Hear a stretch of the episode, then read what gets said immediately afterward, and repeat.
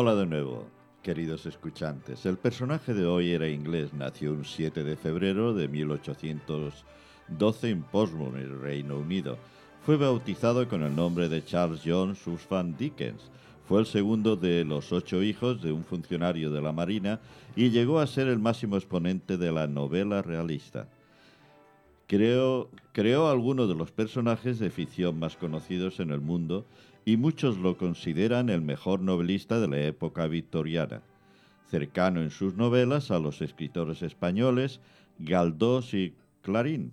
La infancia y juventud de Charles fue dura. A los 12 años entró a trabajar en una fábrica de betún para calzados, pues su padre fue encarcelado por deudas y con él se fue toda la familia, ya que la legislación de la época permitía que la familia compartiera celda con el reo.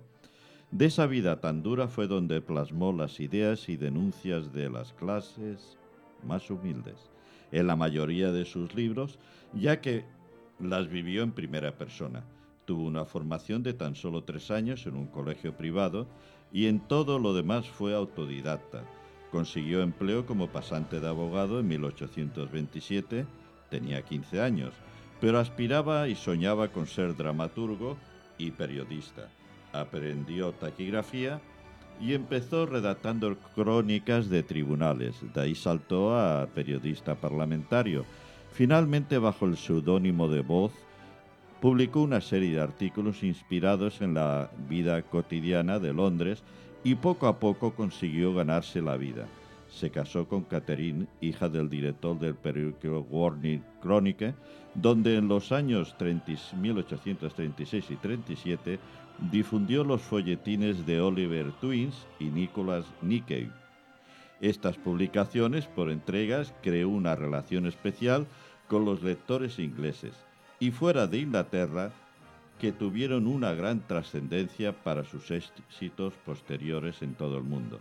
Viajó a Estados Unidos en 1842 y fue recibido con grandes honores, pero pronto se desengañó de la sociedad estadounidense, al percibir en ella todos los vicios del viejo mundo.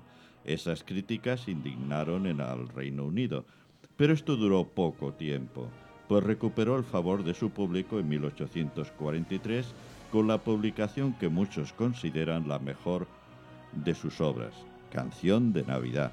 Viajó a Italia, Suiza y Francia. Realizó algunas incursiones en el campo teatral. Su etapa más madura fue en 1848 con Dombey e Hijo, novela en la que alcanzó un control casi perfecto de los recursos novelísticos. En 1849 fundó el Hausen Wars, semanario que ayudó a difundir textos de autores poco conocidos como los de su gran amigo Willie Collins. Entre sus obras más conocidas están Tiempos difíciles, Historia de dos ciudades, Cuentos de miedo y David Copperfield. A pesar de los diez hijos que tuvo, nada más y nada menos, se divorció en 1858 provocado por las, relaciones extramatrimoniales. Fue un gran escándalo social. Ese año emprendió un viaje por el Reino Unido e Irlanda, donde leyó en público fragmentos de su obra, un poco para recuperar el prestigio perdido por su divorcio.